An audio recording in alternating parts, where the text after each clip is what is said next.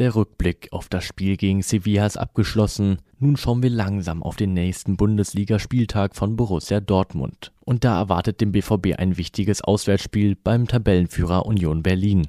Wie die Belastung bei den Profis von Borussia Dortmund verteilt ist, welche spielerischen Probleme der BVB dringend abstellen sollte und welche Neuigkeiten es zum Rassismus-Eklat bei der U19 gibt, das erfahrt ihr in der heutigen Ausgabe BVB Kompakt. Ich bin Max Thiele und wir legen direkt los.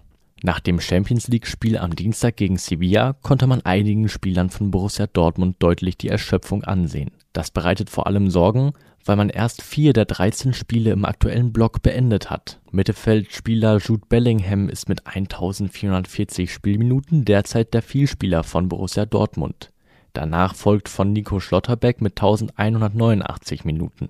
Bellingham selbst sank nach Abpfiff am Dienstag zu Boden. Sein Mannschaftskollege Julian Brandt sagte dazu ich persönlich regeneriere ziemlich gut, aber wenn ich manche Jungs am Trainingsgelände oder nach dem Spiel sehe, muss ich sagen, dass es schon hart an der Grenze ist. Wie genau die Belastung bei den BVB-Profis in der Spielzeit verteilt ist, das lest ihr im Artikel von Jürgen Kors und Martin Betomski.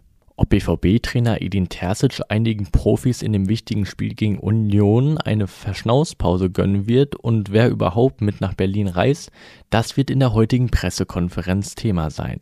Ab 13 Uhr wird der Dortmund-Coach den Reportern Rede und Antwort stehen. Sehen könnt ihr die Pressekonferenz live auf YouTube. Wer lieber lesen möchte, dem empfehlen wir unseren Live-Ticker zur Pressekonferenz. Dieser startet circa 15 Minuten vorher. Schauen wir nun noch auf ein spielerisches Problem, das den BVB seit Jahren beschäftigt.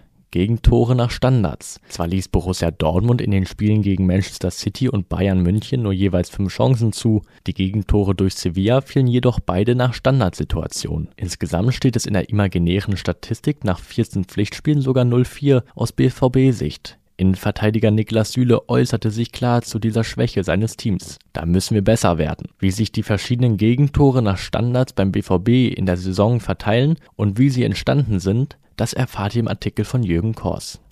Kommen wir zum BVB-Nachwuchs und dem Rassismusskandal beim Youth League-Spiel der U19 gegen den FC Sevilla. Bei dem Spiel wurde BVB-Spieler Kamara von Gegenspielern aufgrund seiner Hautfarbe beleidigt und mit Affenlauten gedemütigt.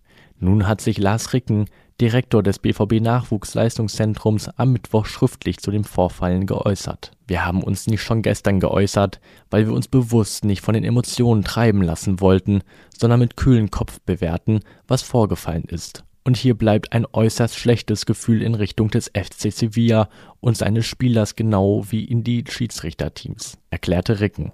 Auch beim Hinspiel in Sevilla hat es derartige Vorfälle gegeben. Schon da hatten wir uns übrigens ein konsequentes Durchgreifen des FC Sevilla gewünscht, so Ricken weiter.